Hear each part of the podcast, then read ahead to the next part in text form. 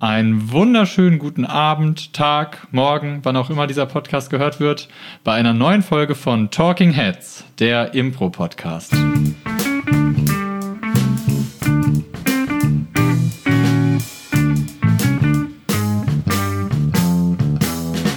Heute an meiner Seite befindet sich ein ganz spezieller Gast und auch Premiere zum allerersten Mal, nicht im uh. selben Raum, sondern per Internet zugeschaltet. Aber ich freue mich wahnsinnig drauf. Der total talentierte Impro-Musiker Michael Bibo. Vielen herzlichen Dank, Marius, für die liebe Einleitung. Und ähm, ja, wir wagen jetzt einfach mal das technische, technische Experiment hier aus der Entfernung und verlassen uns auf unsere Internetverbindung, die uns hoffentlich nicht im Stich lässt. Ich hoffe, man hört es nicht. Also ich bin der festen Überzeugung, ich habe ja vorher gesagt, dass wir das so gut aufnehmen, dass man das nicht hören wird. Aber ja. also vielleicht klingen wir halt blöd. Vielleicht hören jetzt die Leute irgendwie, dass wir ein paar Sekunden uns anschweigen auf ganz einfache Fragen und die Leute denken, wir sind einfach zu blöd zu antworten, aber dann ist es halt der Delay. Aber das, das, damit kommen wir gut klar. Und technischer Delay soll ja auch gar nicht das Thema unserer Folge sein. Ich habe es ja gerade eben schon halb benannt. Ähm, du bist Impro-Musiker und ich bin nicht nur Impro-Spieler, sondern ich bin auch Impro-Musiker. Deswegen, was würde sich mehr anbieten? Wir reden heute über Impro-Musik. Genau, aber bevor wir inhaltlich einsteigen, Michael, ähm, eine Frage, die stellen wir jedem unserer Gäste, wenn wir nicht nur Affirmative intern aufnehmen, sondern wenn wir Gäste haben, dann fragen wir immer, was war deine letzte schlechteste Szene? Die letzte richtig schlechte Szene meine letzte schlechteste Szene. Boah, jetzt Und du, da, du darfst natürlich auch, du darfst natürlich auch an eine Szene, an der du beteiligt warst als ja, ja. Musiker, die du besonders schlecht empfunden hast. Ähm, okay, jetzt könnte ich natürlich ganz ähm, mich aus dem Fenster lehnen und könnte sagen, Mensch, Marius, Szenen, wo ich Musik mache, ja, da äh, reiße ich doch das Ruder immer rum. Wie können die denn schlecht sein? Aber das ist vielleicht auch äh, nicht ganz realistisch. Natürlich versuche ich schon so als Musiker ähm, ja Verantwortung für die Szene zu übernehmen und äh, auch eine potenziell ins Schlechte abgleitende Szene dennoch irgendwie einen Spin zu geben. Ähm, aber tatsächlich hat man ja über die Jahre ähm, dann auch einiges erlebt. Und wenn ich mich jetzt zurückerinnere, das ist auch schon ein bisschen länger her, aber es war tatsächlich eine Szene, wo wir versucht haben, eine, so ein Mini-Musical zu machen. Also so einfach im Rahmen von einer Game Show, dann so ein 10 Minuten Musical. Und äh, da war ich so ein bisschen als Musiker von Kopf gestoßen, weil äh, tatsächlich sehr konsequent die Impulse des Musikers ignoriert wurden, äh, zu sagen, hey, jetzt wäre doch ein geiler Anknüpfungspunkt für einen Song. Und irgendwie hatten die Schauspieler so ein bisschen ihr komplett eigenes dramaturgisches Konzept äh, immer dann einzusetzen, wenn ich sage, ups, hier passt es aber jetzt gar nicht, ja, und äh, hätte ich jetzt ganz anders gemacht und auf meine Impulse nicht einzugehen. Und das äh, war dann tatsächlich so in diesen zehn Minuten ähm, ja ein Kardinalfehler nach dem anderen. Äh, wenn ich schon das Genre Musical bediene, ne, dann tatsächlich nicht auf den Musiker zu hören und daran so vorbeizuspielen. Das hat mir ziemlich leid getan in dem Moment und dann konnte ich irgendwann auch nicht mehr viel machen. Das war so schlecht. Also total, total schade. Ich kann es aber total, also ich fühle da komplett mit dir, weil ich kenne ja Situationen von mir, die ganz ähnlich sind, sowohl von musikalischer Seite aus, also wenn ich als Impro-Musiker gespielt habe, als auch von Schauspielerseite aus. Also wahrscheinlich muss ich mir da an die eigene Nase fassen und ich glaube jetzt nicht, dass, dass du die Situation, dass die mit mir zu tun hatte, aber ich weiß genau, dass ich selbst in sehr ähnlichen Situationen war, wo ich es bestimmt auch den Musikern nicht leicht gemacht habe. Ja. Aber was für ein schöner ähm, Aufhänger, weil genau darüber können wir ja reden, weil es soll bei uns ja darum gehen, jetzt eigentlich in der Folge, erstens, was, was ist eine Impro-Musik überhaupt? Was machen wir da überhaupt? Ähm, ich glaube, manche Menschen, weil ich kenne Menschen, die spielen ganz ohne Impro-Musiker Impro, die können sich vielleicht noch gar nichts ganz darunter vorstellen. Da reden wir vielleicht gleich drüber. Und dann können wir auch drüber reden, was funktioniert gut, wann funktioniert es gut und wann funktioniert Musik und Impro gleichzeitig vielleicht nicht so gut. Weil du mhm. hast jetzt schon einen Moment benannt, dann können wir auch gerne drüber reden, was hat da vielleicht nicht gut funktioniert. Ich ja, überlasse sehr gerne dir das Wort. Also bitte, Michael. Genau. Also war im Grunde, es geht ja immer um Kommunikation. Ne? Also es ist ja so dieses klassische Bild, wenn wir vom Impro-Musiker sprechen, dass wir sagen, er ist ja wie ein äh, Mitspieler oder Mitspielerin, um es mal äh, neutral zu sagen, ähm, und kommuniziert halt auf, auf einer anderen Sprache. Ne? Und ähm, so gesehen ähm, wenn diese Sprache jetzt in dem Moment irgendwie hakt, ja, und die Spieler auf der Bühne ähm, verstehen meine Impulse ähm, in der musikalischen Sprache nicht, dann wird es halt ganz schwierig. Das kann natürlich, wir wissen das in der Praxis, passiert das, aber wenn es halt so konsequent passiert, ähm, dann ist es halt ein Problem. Dann sind es wie so zwei Parallelszenen. Dann macht der Musiker sein Ding und äh, die Spieler auf der Bühne machen ihr Ding und äh, das geht irgendwie nicht zusammen, weil wir uns irgendwie nicht verstehen, nicht auf einer, auf einer Wellenlänge sind. Mhm. wir sind jetzt schon, also damit sind wir schon super tief quasi im Gewässer drin. Ich stelle mich mal kurz doof und tue so, als wäre ich ein Jazzmusiker, der keine Ahnung von Impro-Theater hat. Ich würde jetzt glauben, du meinst mit Impro-Musiker jemand, der ähm, improvisiert am, am, am Instrument. Aber also ich, ich, ich will kurz der Dumme sein, der nicht weiß, was ein Impro-Musiker oder eine Impro-Musikerin ist. Wie würdest du jemandem erklären, was du da tust? Ähm, ich glaube, so das beste Bild, um das nachzuvollziehen, ist, wenn wir Filmmusik als Beispiel nehmen. Also ich ähm, sage immer gerne, dass das im Grunde wie Live-Filmmusik ist. Ähm, dass ich sage, es sind, ist ziemlich viel Underscoring, dass ich im Grunde nur, ich habe eine Szene und mit der Musik liege ich dann unten drunter. Das ist ja das, was, also ich, was jetzt in deinem Fall am Klavier, du bist am Klavier? Ganz genau. Ähm, und ähm, das ist dann eigentlich so der Hauptjob des Impro-Musikers. Ja? Und wenn du jetzt, wo du gerade die Parallele zu Jazz hattest, da ist ja immer improvisieren, äh, quasi in dem Kontext, okay, ich habe irgendein festgelegtes Schema und darauf versuche ich dann möglichst interessant musikalisch was zu machen. Und wenn ich das Impro, ähm, Bezug auf das Impro-Theater sehe von der Musik, kann das sogar eigentlich komplett konträr sein äh, zum Jazz, weil es manchmal sogar nach dem Motto weniger ist mehr und musikalisch mhm. gesehen vielleicht jetzt gar nicht so ausgefuchst und so interessant, aber es ist halt im Dienste der Szene. Ja, das, äh, das ist für mich ein ganz wesentlicher Baustein. Ist ja bei Filmmusik genauso, um jetzt bei dieser Parallele zu bleiben. Filmmusik, mhm. wenn sie unaufdringlich ist, also böse Zungen sagen manchmal, ähm, die beste Filmmusik ist die, die gar keiner gehört hat. Ist natürlich jetzt auch ein Extrembeispiel. Ähm, mhm. Erfüllt vielleicht äh, für die Szene ähm, die, ihre Funktion am besten. Als wenn es wirklich so als was Getrenntes wahrgenommen wird, wo jeder ganz bewusst seine Aufmerksamkeit darauf richtet. Und ich glaube, das ja. ist ähm, wäre für mich eine schöne Definition für Impro-Musik. Ich unterstütze die Szene, ich äh, improvisiere natürlich, weil ich vorher nicht weiß, was passiert, ähm, aber ganz bewusst abgegrenzt natürlich von dieser kunstvollen, virtuosen Improvi äh, dem Improvisieren beim Jazz. Mhm. Andere Baustelle. Ja, also wir gerade bei Auftritten, also klar, ich kenne es auch aus dem, aus dem Training, aus Proben, aber gerade bei Auftritten haben halt viele Impro-Gruppen den, den Wunsch, da soll noch mehr auf auditiver Ebene passieren als nur Sprache und, und Stimme. Ähm, also wir holen uns, was wollen Menschen? Musik ist immer gut. Wir brauchen jemanden, der dabei sitzt und live, also es geht ja schon darum, live Musik zu machen und auch improvisierte Musik zu machen. Also ähm, wer das jetzt gar nicht kennt, es geht nicht darum, dass sich jemand da hinsetzt und Bachs Sonate oder so spielt mhm. oder, oder Beethoven-Sonaten spielt oder so, sondern auch wirklich aus dem Moment etwas improvisiert, was halt sehr gut zur Szene passt. Also was die Szene, die gerade gespielt wird, sei es jetzt eine Geschichte, also eine Story oder sei es auch ein Game, ganz egal eigentlich, das, was da gerade passiert, musikalisch untermalt. Genau. Ganz genau. Also das hast du ja auch gerade gesagt. Ganz genau. Und dann gibt es natürlich Momente, wo die Musik dann auch ein bisschen mehr in den Vordergrund tritt. Aber das sind jetzt für mein Empfinden sind das ganz bewusst gewählte Momente, also von mir gewählte Momente, ähm, die ich dann, ähm, ja, die nicht zufällig passieren. Ne? Also es ist nicht so, sage ich möchte mich jetzt in den Vordergrund spielen, sondern dass ich auch das dramaturgische Gespür habe, zu sagen, okay, jetzt darf die Musik auch ein bisschen in den Vordergrund rücken, aber ich muss jederzeit auch wieder flexibel sein, das wieder zurückzunehmen. Und ähm, das ist vielleicht ein, also, also für mich ist wirklich so der Kern der Sache, zu sagen, ähm, ich bin eine Einheit mit dem, was auf der Bühne passiert.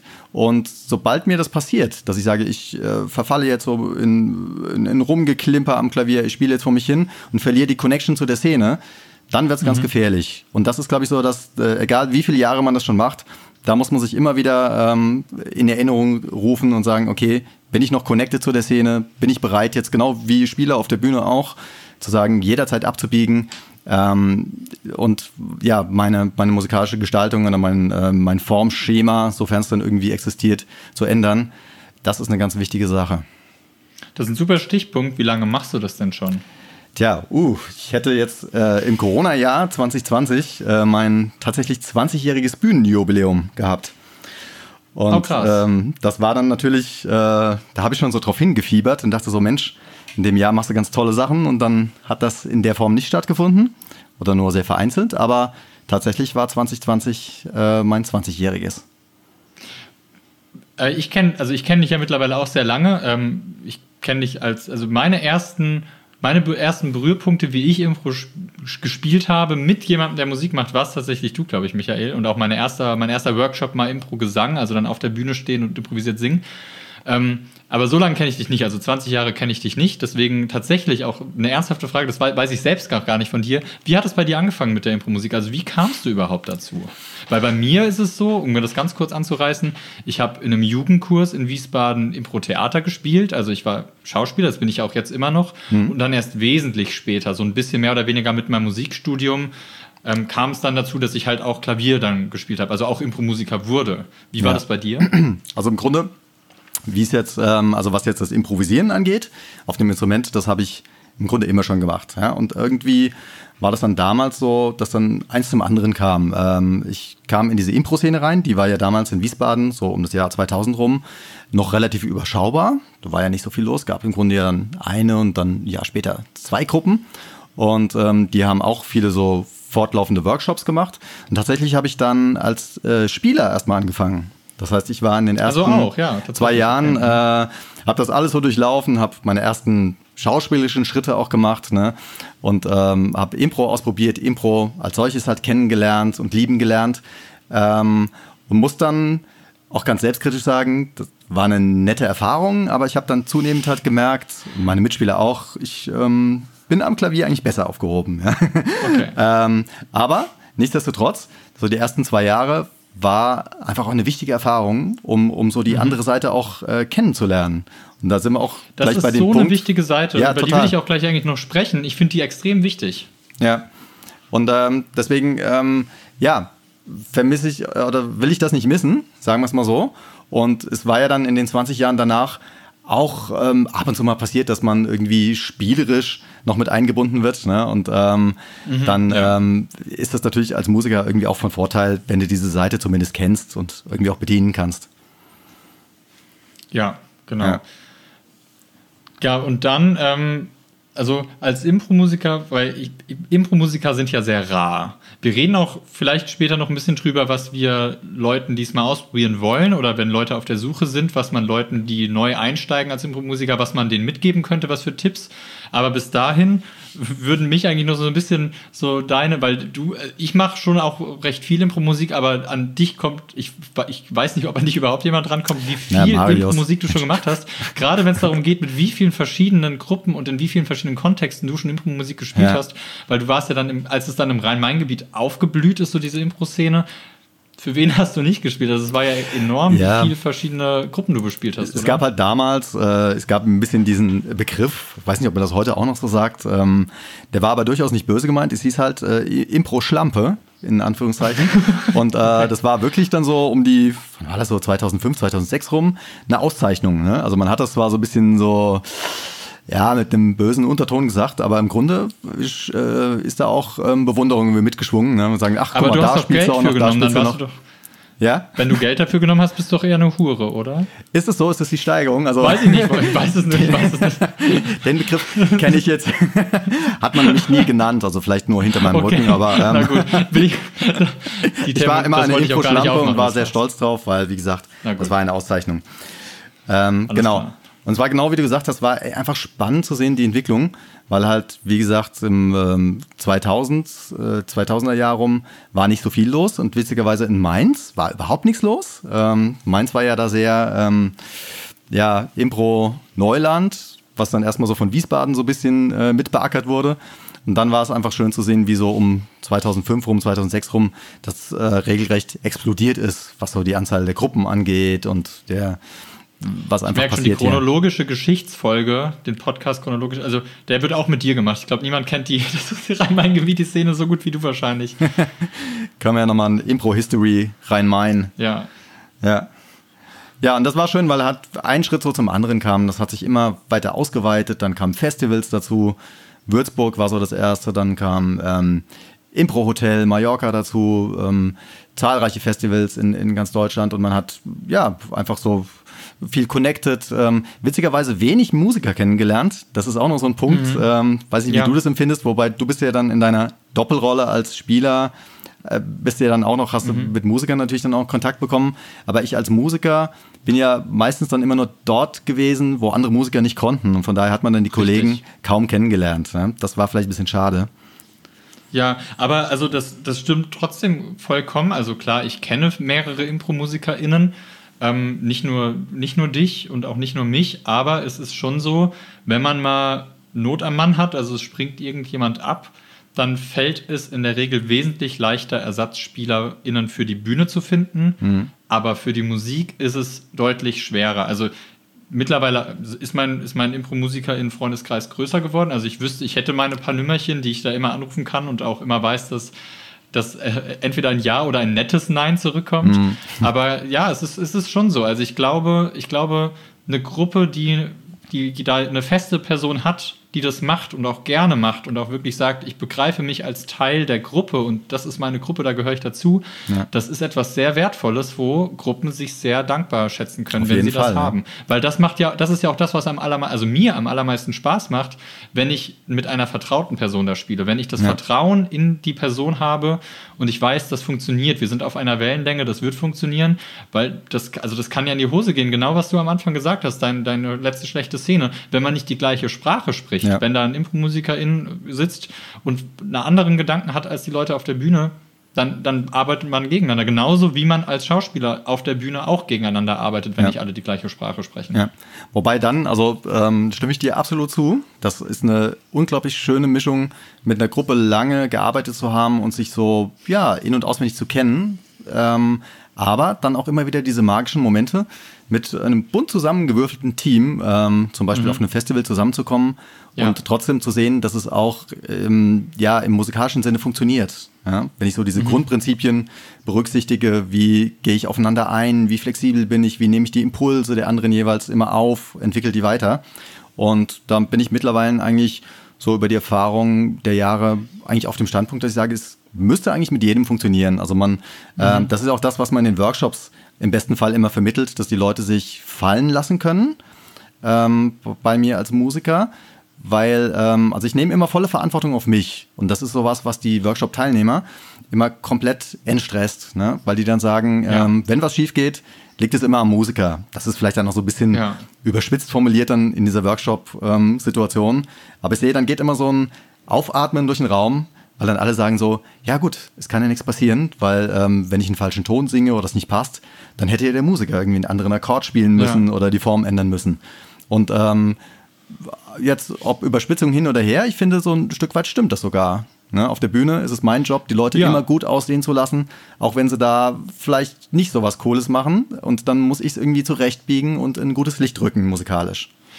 Mama, da gehst du jetzt ja gerade quasi schon ähm, durch eine weitere Tür, also eine, Tja. finde ich, eine total logische weitere Tür, nämlich dass wir, dass du und ich ja nicht nur Impro-Musiker sind, sondern dass wir auch Workshops und Kurse anleiten, wo wir Leuten beibringen, wie sie zu unserer improvisierten Musik improvisiert singen können. Genau. Das ist, finde ich, der, also das ist der nächste Schritt. Das ist schon, also das verlangt von, von uns als Musiker ein bisschen mehr. Und was ich wahrnehme, erfahrene Impro-SpielerInnen, also die das seit Jahren souverän machen, haben manchmal extrem großen Respekt davor, improvisiert zu singen. Also das ist für viele ja. der nächst, die nächste Hürde. Ja. Ähm, Leute, die total okay damit sind, ähm, aus der Komfortzone, die Komfortzone zu verlassen und Scheiterheiter und all ja. das verinnerlicht haben, aber dann soll es ums Singen gehen. Und ich, also, ja, aber, also natürlich, ich habe es ja quasi von dir gelernt. Also es wäre komisch, wenn ich jetzt so eine grundandere Pädagogik fahren würde, aber ich mache das genauso wie du. Also ich sage, wenn es schief geht, es liegt nicht an euch, es ist schwer, es fällt allen erstmal schwer und es ist meine Aufgabe, dass ja. es für euch funktioniert. Ja. Ja, und es hat auch so dieser Grundgedanke vom Impro. Ähm, also früher haben wir immer gesagt, ich weiß nicht, ob das noch so en vogue ist, zu sagen, Impro heißt ähm, Scheitern mit Lust. Ja? Dass mhm. ich einfach mal gezielt äh, das erlebe, zu sagen, das geht jetzt schief und das genieße. Ja? Sagen, das, ähm, mhm. warum immer diese ähm, dieses Streben nach Perfektion oder das muss alles immer rund und glatt sein und so, das, das kann es ja eigentlich auch nie sein. Ja? Und dann einfach mal das Genießen hat einen unglaublich ähm, befreienden und entstressenden Effekt. Und in Bezug auf das Singen gebe ich ja. dir auch absol absolut recht, weil es ist manchmal so erstaunlich zu sehen, wie du Leute auf der Bühne siehst, die total souverän agieren, scheinen mit allen Wassern gewaschen zu sein, was so schauspielerische Aktivitäten angeht, aber dann geht es um Singen und dann sind die auf einmal extrem eingeschüchtert. Ne? Und da siehst du, diese Hemmschwelle liegt da doch viel, viel höher. Ähm, oder die Angst irgendwie, die bei dem Singen mit, mitschwingt, zu sagen, jetzt bin ich irgendwie privat, ne? jetzt blamier ich mich vielleicht. Mhm. Vorher bin ich in jede Rolle geschlüpft, die noch so grotesk war und äh, habe alles auf der Bühne gemacht. Aber Singen ist ein Stück weit irgendwie privat. Da kann ich mich nicht hinter der Rolle verstecken. Und ähm, da, ich glaube, das ist halt auch so ein Punkt, wenn man das den Leuten auch mal bewusst macht, weil damit sprichst du auch so die Ängste an. Ne? Das ähm, mhm. geht bis hin zurück, wenn du Leute hast, die vielleicht schon eine ältere Generation sind. Ähm, ich habe tatsächlich mit Senioren, habe ich mal so einen fortlaufenden Impro-Workshop gemacht, Workshop-Reihe. Und ähm, die haben mir dann gesagt, ja, die kommen noch aus einer Zeit, wo sie im Musikunterricht irgendwie aufstehen mussten, mussten vorsingen und dann wurde es richtig hart bewertet. Ja? Und das hat einige ja. so ziemlich traumatisiert und ähm, das ist dann die Ausgangslage, von der du ausgehst. Ähm, und musst den Leuten dann wieder auf eine, auf eine verspielte Art und Weise klar machen, dass das auch gar nicht schlimm ist, irgendwie einen falschen Ton zu singen oder ja. gar nicht irgendwie perfekt zu sein dass sie da nicht. Genau. Ich verwende sehr gerne so ein bisschen diese Metapher, wenn du als, als Impro-Schauspielerin auf die Bühne gehst und du willst, keine Ahnung, Superman oder so spielen, ja. dann tust du so, als würdest du einen schweren Stein hochheben. Und niemand im Publikum wird auf dich zeigen und dich auslachen dafür, dass du das gerade versuchst, weil du hebst ja gar keinen Stein hoch. Also die, und den Leuten ist das egal. Und genauso sehe ich das, wenn du versuchst, jetzt eine Opersängerin zu spielen auf der Impro-Bühne, dann tust du so, als würdest du jetzt eine Opernsängerin sein und singen. Und niemand wird auf dich zeigen und sagen, hä, das ist ja gar nicht echter Operngesang, ja. sondern alle verstehen das Bild und solange du selbstbewusst singst, gehen, geht das Publikum den Schritt mit dir. Und ja. ja, klar, es ist umso schöner, wenn es jetzt, wenn es auch nur toll klingt. Das ist, natürlich ist das geil, aber das Publikum wird den Schritt erstmal mit dir gehen und zu, um zu verstehen, das ist improvisiert, das ist, das ist, ist natürlich nicht echt. Also ja. das verstehen ja alle, ne? Ja. Also ich benutze in Workshops tatsächlich oft so dieses Bild von, ähm, ich nenne es immer so diese drei Säulen-Metapher, dass ähm, mhm. im Grunde eine gute Performance auf der Bühne, was jetzt Impro-Singen ähm, angeht, auf drei Säulen ruht. Und die eine wäre so, wenn ich jetzt total wirklich musikalisch mich wohlfühle in dem Genre und ähm, mache da mit einer tollen Stimme eine tolle Melodie, dann wäre das quasi so diese Musiksäule. Dann ist das super. Dann ist es vielleicht relativ egal, was ich so auf Textebene mache. Und ich kann vielleicht auch relativ unspektakulär irgendwie am Mikro stehen und keine große Show machen. Das trägt halt. Ja. Und dann gibt es mhm. Momente, da fühlt man sich ähm, vielleicht mit dem Genre überfordert ja, und sagt mhm. dann so, mhm. na gut, dann lege ich jetzt all meine, meinen äh, Schwerpunkt auf diese Textsäule, versuche irgendwie einen tollen Text zu machen, der originell ist äh, und dann trägt diese Säule dich durch, durch diesen Song. Oder halt die dritte mhm. Säule wäre dann so diese Showsäule, wenn alles irgendwie schief läuft, ähm, keine gute Melodie, äh, kein guter Text, äh, dann kompensiert das diese Säule. Das heißt, ich stütze mich komplett da drauf und ähm, mhm. getreu dem Motto Sell Your Shit, ja, ich äh, ja. blase die Show dermaßen auf. Und das habe ich wirklich, habe ich auch von ähm, äh, ganz tollen alten Impro-Koryphäen gesehen, äh, wo du denkst, okay, die können jetzt alles raushauen, aber natürlich, wenn wir realistisch sind, es gibt Genres, die, äh, die überfordern einen. Ja, das ist natürlich individuell mhm. und im besten Fall ist es dann in der Praxis so, jetzt geht es um Oper und dann preschen immer dieselben Leute nach vorne, die sagen, ja, kann ich übernehmen. Oder Hip-Hop ist natürlich auch so ein sehr mhm. angstbesetztes ja, Genre. Aber ähm, ja. das ist erfahrungsgemäß halt auch was, was den Leuten sehr hilft. Wir sagen, es wäre unnatürlich zu sagen, ich bin jetzt auf all diesen drei Bereichen in jedem Song immer perfekt.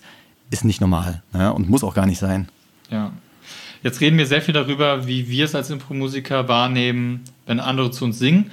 Aber eigentlich kann den Fokus würde ich gerne wieder ein bisschen zu uns holen, wie es für mhm. uns Impro-Musiker ist. Du hast jetzt gesagt, es gibt Genres, die fallen den anderen schwer. Wie ist das, wie ist das bei dir? Also Dienst du jedes Genre? Ich weiß, dass du halt nicht nur mit Klaviersounds arbeitest, sondern du hast ein E-Piano und also du hast, du hast da wirklich ein Keyboard, du hast viele Sounds, ja. du arbeitest an sich auch noch mit mehr Instrumenten. Aber wie ist das für dich? Also bedienst du alles? Kannst du alles bedienen? Also, sagen wir so, das wäre jetzt natürlich vermessen zu sagen, ja, ähm, aber in der Praxis bemüht man sich natürlich, ähm, es so aussehen zu lassen, dass man alles bedient. Ne? Und das ähm, ist ja auch nochmal so ein großer Punkt bei der Impro-Musik. Wir bedienen ganz viele Klischees, wir ziehen ganz viele mhm. Klischeeschubladen auf und versuchen den Leuten manchmal etwas, jetzt plaudere ich sehr aus dem Nähkästchen, äh, etwas zu verkaufen, was es vielleicht mhm. jetzt objektiv gesehen gar nicht ist. Ja. Ne? Also jetzt ähm, rufen mir die Leute irgendwie Dubstep entgegen, ja. Da habe ich jetzt so eine grobe Vorstellung davon und sage so, uh, das ist natürlich auch schwierig, das irgendwie so, das ist ja mehr so ein Produktionsstil, ne? Auch sehr, Beat, sehr beatbasiert, ja. Also ja, sehr beatbasiert ja und sehr alles. Hier jetzt erstmal sehr schwer auch. Ganz ne? genau und alles dann auch so Effekte technisch auseinandergehackt und ähm, ist natürlich so von der Produktion ist es sehr, sehr cool, aber sowas dann live mhm. umzusetzen und dabei die, ähm, die Schauspielerinnen noch mitzunehmen, ist natürlich schon eine äh, brutale Herausforderung. Ja? Also von Ja. daher versucht man ähm, so ein bisschen Ja. Klischees, die ich im Hinterkopf habe, zu bedienen, in der Hoffnung, dass das Publikum sagt, ah ja, stimmt, das, ähm, das ist ja Dubstep, ne? im weitesten Sinne. Und, ähm, Ja, ich meine, man, manchmal, also ich arbeite ja häufig mit, mit, also bei der Affirmative wissen wir es ja und bei uns ist ganz klar, die Moderation würde bei uns niemals Dubstep einholen. Bei uns ist allen klar, dass, das man, dass man das nicht gut bedienen kann als Impromusiker. Und da sind wir realistisch genug. Und ich als Impromusiker sage halt zum Beispiel immer, ich habe also ich habe auch an verschiedene Sounds, aber ich zum Beispiel habe keine Loop-Maschinen. Ich sitze nicht auf einer Cajon, wie du es ganz häufig machst. Ich sag, es gibt Genres, die funktionieren nur, wenn man einen Beat dazu hat, wenn man irgendwie eine, wenn man eine Bassdrum hat oder einen Schlag oder so hört. Und da sage ich auch so, das kann ich dann nicht bedienen. Oder Ja. Heavy Metal, das funktioniert halt nur, wenn man einen E-Gitarren-Sound hat. Den habe ich auch nicht immer. Und dann Ist muss klar. ich halt vorher manchmal sagen, ich kann leider nicht alles bedienen. Ja. Weil ich finde dein Säulenbild super cool. Ich bin, bin also danke dafür. Ich werde das auf jeden Fall behalten und weiter, äh, weiter verbreiten. Ich finde das sehr schön. Wir als Impro-Musiker haben ja meines Erachtens nicht alle drei Säulen. Eigentlich haben wir nur die musikalische Säule. Wir müssen musikalisch brillieren, weil auf den anderen Säulen können wir es ja gar nicht wirklich. Das stimmt, ja. Ja, ähm, ja genau. Und ähm, das ist, ist im Grunde ja halt auch so. Ähm, doch, jetzt habe ich kurz den Faden verloren. Was hast du gerade vorher gesagt Säulen? Ich habe gesagt, dass die es schwerer haben. Die haben es schwerer. genau, Scheitern mit Lust. Mit den Genres, genau, das wollte ich noch sagen. Ähm, Okay. Ich war ja tatsächlich in den ersten drei Jahren, als ich das gemacht habe, sehr, sehr puristisch und habe immer nur auf einem Flügel gespielt, ne? weil es an den Hm. Spielorten, wo wir gespielt haben, stand halt irgendwie, stand immer ein schöner Flügel. Und dann habe ich gar nichts anderes dabei gehabt. Und ähm, in der Zeit ähm, war das auch mal interessante Lehrjahre zu sagen, wie kann ich Genres, die eigentlich total utopisch sind, an einem Klavier umzusetzen, Mhm. trotzdem umsetzen. Da kam auch sowas wie Techno. Und mir wurde zumindest damals so ein bisschen suggeriert, hey, der die Vorgabe kam, also bedienen wir sie dir jetzt. Ja. Ja. Also Mhm. guckst du, was, was holst du aus dem Klavier raus, inklusive Zuschlagen des Klavierdeckels, ähm, irgendwie drauf Cool. rumtrommeln, ähm, so Geschichten wie Heavy Metal, sicherlich jetzt nicht authentisch, aber man hat halt alles gegeben, was man konnte, um Ja. das dann irgendwie zu bedienen. Und diese Mentalität Also ist so ein bisschen. Ich kenne diese äh, Herangehensweise und finde ich auch spannend. Ja. Finde ich auch sehr spannend. Auf jeden Fall spannend, aber es kam dann halt ein paar Jahre später, weil ich ja doch so im Bereich Film und TV-Musik halt so viel mache, kam halt absolut so diese Liebe zu Sounds. Ne? Ähm, Mhm. Einfach die Tatsache zu sagen, ich habe einen inspirierenden Sound und der alleine erzählt schon so viel. Ähm, also warum werde ich ihn nicht benutzen? Ja? Wäre doch total schade, Ja. Wenn ich darauf dann nicht zurückgreife. Okay, äh, bevor lass uns gleich noch drüber sprechen, so Tipps für Leute, die es ausprobieren wollen oder die gerade an den Anfängen ihrer Impro-MusikerInnen-Karriere stehen.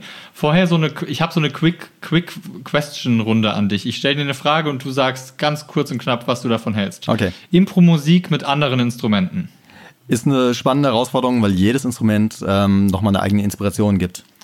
Was glaubst du funktioniert gut, wenn man andere Instrumente nimmt? Ähm, man ist beschränkt in seinen Mitteln und das ist auch so, was ich auch beim ähm, Songwriting oder beim Komponieren toll finde, wenn ich jetzt ein Akkordeon in die Hand nehme, gut, ist auch ein Tasteninstrument oder sagen wir mal irgendein Saiteninstrument, eine, ähm, eine griechische Bouzouki, dann äh, bin ich natürlich nicht so gut da drauf ähm, und muss automatisch was anderes spielen, als ich zum Beispiel jetzt am Klavier machen würde. Und deswegen ist mir das automatisch eine Inspiration, weil es ist ja immer eine Gefahr, wenn du immer nur bei deinem Hauptinstrument bist, ich weiß, sorry, ist keine kurze Antwort mehr, äh, dann ähm, ähm, bist du dann ähm, bist du immer in deinem Fahrwasser, so ein bisschen, oder die Gefahr ist halt immer. Und andere Instrumente, ähm, die weiten das immer ein bisschen aus. Kennst du die Melancholiefalle und wie gehst du dagegen vor? Ähm, ich bin fast gar nicht der Meinung, dass ich dagegen vorgehen muss, weil Melancholie in der Okay. Musik ist doch eine schöne Sache auch. Und Nein, also weißt du, was ich meine mit diesem, mit diesem Melancholie-Strudel? Die Szene ist ein bisschen traurig, also spielt man traurige Musik, traurige Musik und dadurch wird noch trauriger gespielt und dadurch spielt man noch traurigere Musik und dann spielt so. man noch trauriger. Also weißt du, was ich meine? und dann wird es tief traurig. Ähm, Ja, und dann gibt's, dann, dann geht es darum, dass alle Kinder in der Szene Krebs haben und alle sterben werden und so. Ja, also man könnte, ähm, könnte ich jetzt in meiner Rolle versuchen, ähm, das irgendwo zu brechen an der Stelle, wo ich denke, jetzt ist ein gezielter Gegenimpuls vielleicht noch möglich. Äh, ansonsten gehe ich tatsächlich gerne in die Melancholie. Also ich würde es weitaus weniger kritisch sehen. Klar, wenn es jetzt so abdriftet, ähm, ist nochmal Okay, eine andere mhm. Sache. Aber ähm, finde, was die Musik melancholisch so oder im Bereich Melancholie machen kann, finde ich schon schön. Okay. Ne? Aber natürlich klar, Okay. brechen wäre die Antwort. Mehrere Impro-MusikerInnen auf der Bühne gleichzeitig. ähm, kann was ganz Tolles dabei entstehen, ähm, wenn wir aufeinander hören. Oh, das ist, das ist ein Lebensmotto. Das nehme ich, das nehme ich fürs Leben mit, glaube ich. Unabhängig von der Frage, ne? genau. ja. Nee, ja, nee, das sind, ich glaube, das sind halt, die Fragen, die ich jetzt gestellt habe, sind, glaube ich, Knackpunkte, die man gerade Ensemble intern, wo man sich absprechen muss, was wollen wir überhaupt? Ich weiß jetzt bei der Affirmative bei uns, wir sind ja ein dermaßen Comedy-lastiges und körperlich lastiges Ensemble, dass wir unseren Impro-Musikern manchmal vorher explizit, explizit sagen, wenn es mal kurz melancholisch wird, wünschen wir uns von euch, dass ihr dann nicht mitmacht, sondern kontrastiert. Ja. Aber, aber das ist von das Ensemble so, zu Ensemble anders. Würdest du das generell sagen? Also klar, man kann, kann das im Hinterkopf haben, aber Es kommt, wie, bei Game Shows ja, klar, Ja. wir spielen ja auch, auch, auch Langform, also Story-basiert und klar, da Ermessenssache. Wir haben es ja mit dir schon gemacht, wir waren mit dir immer zufrieden, also du hast nie was falsch gemacht bei uns, Michael, keine Dank, ich Sorge. bin nicht in die Falle getappt. Aber gerade mit, aber das liegt wahrscheinlich auch ein bisschen an deiner Erfahrung.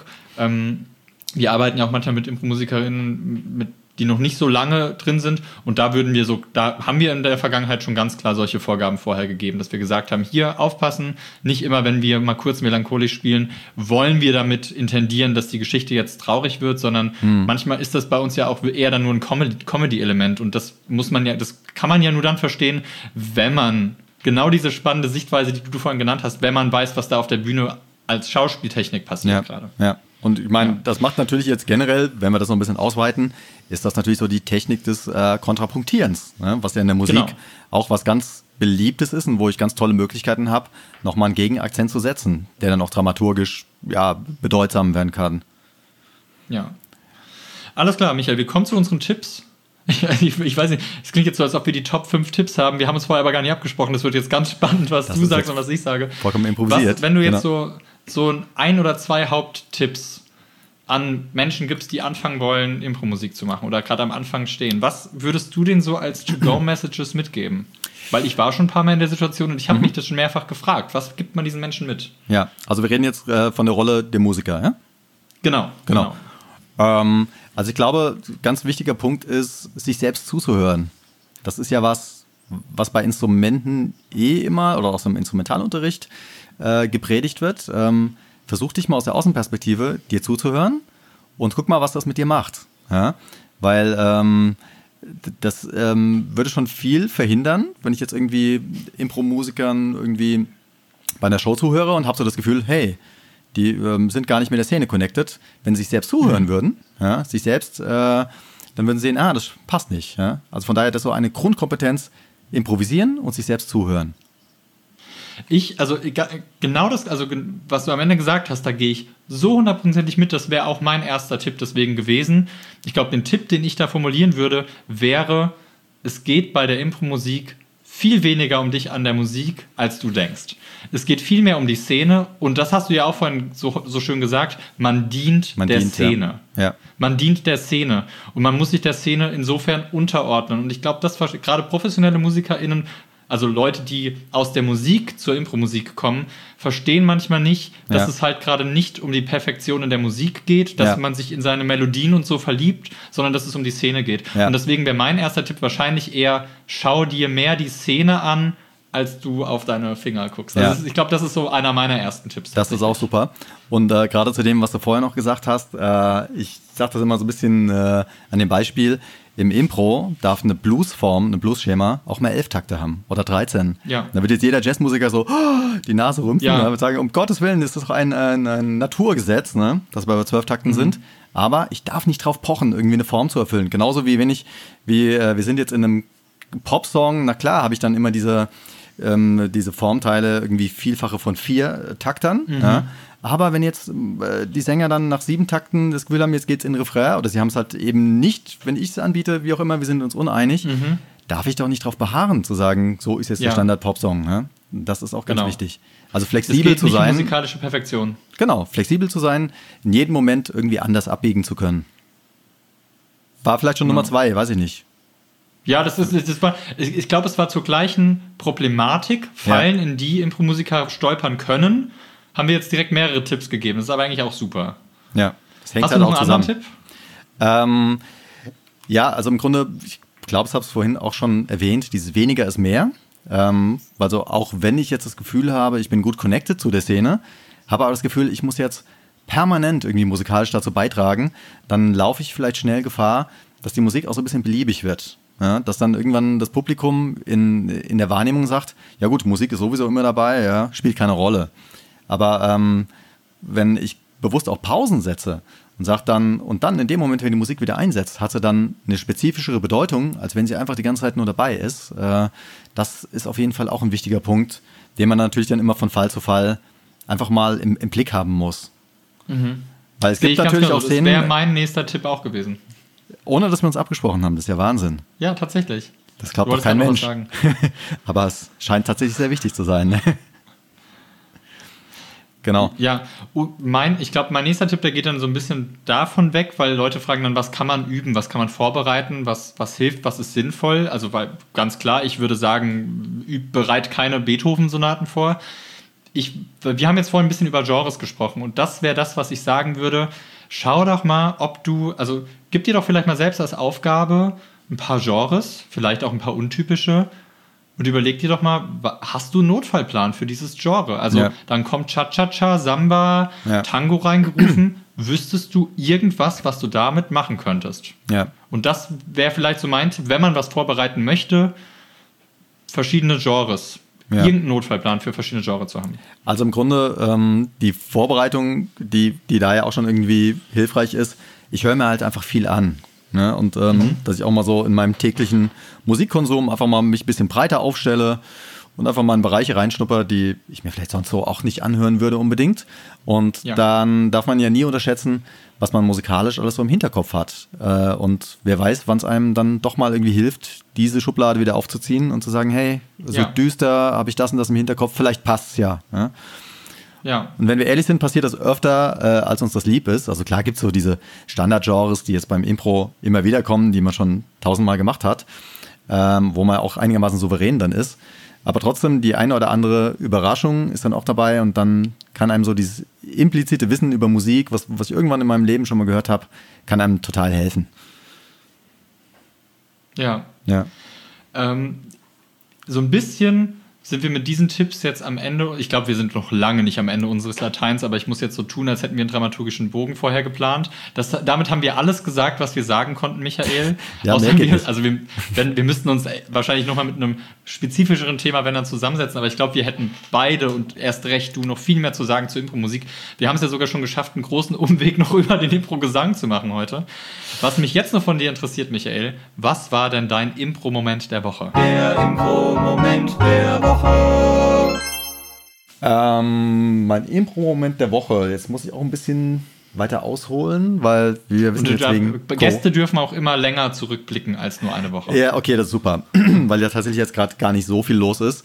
Ähm, darf ich jetzt, ähm, jetzt haben wir ganz wenig spezifische Gruppen erwähnt, ähm, das soll jetzt auch nicht irgendwie, du darfst ähm, Gruppen erwähnen. genau, das soll jetzt auch gar keine Bauchpinselei sein, aber ich hatte tatsächlich einen schönen Impro-Moment mit der Affirmative vor, glaube ich, Nein, äh, wirklich mit der Gruppe was? ja, tatsächlich, die sollen ganz gut sein. Ne? Also spricht sich auch immer mehr rum. Und ähm, mit denen habe ich ähm, schöne ähm, Open-Air-Veranstaltungen in Mainz gespielt. Und da kam, da bin ich nachhaltig beeindruckt, das Genre Horror im Rahmen von der Superszene vor. Und ähm, jetzt, äh, ich meine, ich habe dieses Lob wahrscheinlich schon äh, an dem Abend geäußert, aber das hat mich auch die Tage danach immer noch beschäftigt und von daher möchte ich es hier gerne auch nochmal erwähnen. Ich fand es einfach unglaublich gut umgesetzt, dieses Genre. Ich glaube, es gibt äh, da auch eine Podcast-Folge dazu, um mal ein bisschen Mhm, das Cross-Promotion zu machen. Vielen Dank, ne? dass du Werbung für uns machst, ja. Genau. Und ähm, naja, weil das halt einfach auch so ein Genre ist, da kann die Musik unglaublich viel machen, aber äh, klassischerweise läuft es auf der Bühne oft so nach diesem Haut drauf, Splatter-Prinzip, äh, wir steigen mit ganz viel Hass in die Szene ein, wir entwickeln das jetzt nicht, es ist keine Zeit für die subtilen Töne und somit auch nicht für die Musik, die da irgendwie viel mitentwickeln kann. Und in dieser Szene wurde sich halt unglaublich Zeit genommen, das schön zu entwickeln nach allen Regeln, äh, nach allen dramaturgischen Regeln der Kunst, so dass auch ich als Musiker super dazu beitragen konnte. Ähm, ich glaube, eine Vorgabe war irgendwie noch so ein Kinderlied, was damit eingearbeitet wurde. Und das hatte, Klein. Hänschen Klein, Hänschen genau. Klein. Mhm. Und das hatte eine unglaubliche Gänsehauteffekt auch zu sagen, wir sind in diesem Genre Horror und dieses Hänschen klein als, als liebliches Kinderlied ist quasi so, wie das Leitmotiv des Ganzen, was sich dann immer mehr irgendwie so abgleitet in, in ein düsteres Szenario, auch mhm. was jetzt die, was jetzt die Musik angeht. Und das hat unglaublich viel Spaß gemacht und war tatsächlich so eines meiner Highlights in der letzten Zeit. Dafür vielen Dank euch. Vielen Dank für das, vielen Dank für das, äh, der, der Impro-Lob der Woche war das ja jetzt quasi. Das ist auch eine Kategorie, die wir gerne mal einführen. Könnt ihr jetzt mal einführen, gut, sowas, ja? ne? Genau. Nee, tatsächlich, ich habe ja, ich habe auch überlegt, ich war ja jetzt auch sehr lang nicht mehr hier am, am, am Podcast-Mikrofon, deswegen habe ich mir auch jetzt mal gegönnt, auch zu antworten, dass ich nicht nicht mit der letzten Woche nur antworte, sondern und ich habe tatsächlich auch überlegt, Michael, ich, diese Szene hat sich nämlich nicht nur von der Musik aus gut angefühlt, sondern ich kann es dir versprechen, auch von der Bühne aus, also von, vom Schauspielseite aus. Ja. Das war so, also wir haben Horror schon ein paar Mal jetzt auf der Bühne gehabt. Das ja auch gehört zu den Genres, mit denen wir uns sehr intensiv beschäftigt haben. Deswegen gibt es auch eine Podcast-Folge schon dazu.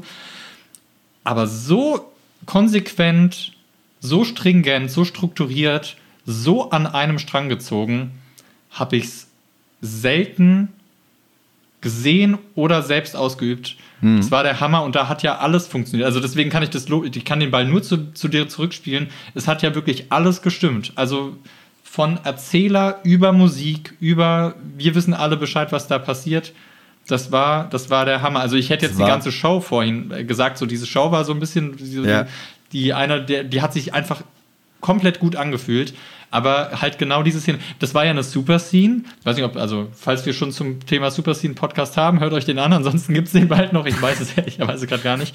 Ähm, da werden verschiedene Genres gespielt. Und das war ja witzigerweise nicht mal das Gewinnergenre. Das war ja dann war sogar nicht so? mal der Film, der gewonnen hat, sondern das war, war ja sogar nur Zweitplatzierter. Und der hat sich so gut angefühlt. Das ja. muss ich auch sagen. Es war wirklich einfach ah. toll. Es war im, im Olchen Schlossbiergarten in Mainz ausverkauft. Ich glaube, 260 Leute waren da. Das fühlt sich einfach, da hat sich alles toll angefühlt. Ja. Und es hat richtig Lust auf das Genre gemacht, Tag. weil ich bin eigentlich jetzt gar nicht so, dass ich immer Horrorfilme konsumiere, aber danach habe ich dann echt gedacht so, hey, ist doch ein geiles Genre irgendwie. Ne? Und ja. Ähm, ja.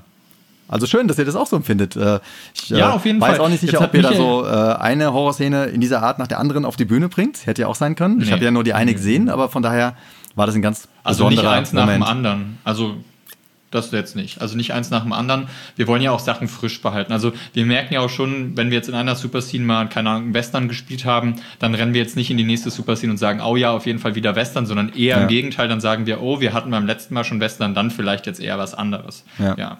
Aber auch die Filmgenre, die wir bedienen, also wir haben ja jetzt nicht 50, aus denen wir auswählen, sondern also so die, die häufiger mal kommen, ist ja jetzt auch eher so ein Dutzend nur. Also ist ja schon auch klar, dass wir dann Horror haben wir in unserem Leben schon alle ein paar Mal dann gespielt. Aber du hast jetzt eben schon Werbung für uns gemacht. Auch das leitet mich weiter zu einem kurzen Werbeblock am Ende noch. Ähm, wenn euch dieser Podcast gefällt an sich, dann geht sehr gerne auf Patreon. Ähm, da findet ihr die Affirmative. Da könnt ihr diesen Podcast immer schon ein paar Tage vorher hören. Für nur, ich glaube, ab zwei oder fünf Euro im Monat. Das ist ja fast gar nichts für euch, aber sehr viel für uns. Ansonsten findet ihr uns überall da, wo es Podcasts gibt, auf Spotify, ich glaube auf Apple. Ansonsten, wenn ihr mit der Affirmative sehr zufrieden seid, dann geht doch gerne mal vorbei auf Google und hinterlasst uns da eine Bewertung, auch sehr gerne über auf allen anderen Plattformen, wo man uns be bewerten kann. Michael, hast du auch ein Patreon, wo man oder eine, einen Google-Account, wo man nicht bewerten kann oder folgen kann? Äh, das habe ich tatsächlich. Gib dir sehr gerne noch die Chance, ich Werbung für dich zu machen. Ich bin noch vollkommen oldschool, äh, um mir sowas äh, zukommen zu lassen. Kommt einfach bei einer Live-Show vorbei und gebt mir, gebt dem Musiker Applaus, gebt dem Musiker ein bisschen Liebe. Das ist nochmal eine ganz analoge... Gibt es irgendeine Show, gibt's irgendeine Show, wo du sagen kannst, komm vorbei? Oder? Ähm, tatsächlich jetzt in nächster Zeit äh, erstmal nichts. Ähm, ich halte euch auf dem Laufenden. Ich glaube mit euch ja, tatsächlich gut. sogar. Das kann sogar sein. Ja, dann. Ja. Ich wollte gerade sagen, also wenn man im Rhein-Main-Gebiet zu Shows geht, ähm, ist die Wahrscheinlichkeit recht groß. Also früher noch ein bisschen mehr als jetzt gerade, aber Vor Corona, genau. groß, dass man dich mal sieht. Und bei uns, also wir arbeiten ja mit, mit ja, also das ist ja schon wieder haben wir gegenseitig Werbung füreinander gemacht. das ist auch toll. Alles klar. Gibt es ein, letztes, gibt's ein letztes Wort, ein Schlusswort, bevor ich diese Folge abwürge von dir? Ähm, ich glaube jetzt konsequenterweise, was wir jetzt hier in der Folge auch gesagt haben, einfach der Aufruf an alle, die jetzt vielleicht Lust verspüren zu sagen, hey, das probiere ich mal aus. Äh, gerade was die musikalische Seite angeht, ähm, ja, keine Hemmungen zu haben, sich einfach mal reinzustürzen, ähm, Spaß zu haben und ähm, mal zu gucken, was so die Impro-Musikwelt so zu bieten hat für einen. Das würde ich auf jeden Fall so mal als Message mitgeben. Lasst euch infizieren vom Impro-Musik-Virus. Da möchte ich gar nichts mehr hinzufügen und verabschiede mich auch von meiner Seite aus. Habt alle einen schönen Tag, Abend, Morgen, wann auch immer diesen Podcast hört. Bis dann, ciao, Bis ciao. dann, ciao.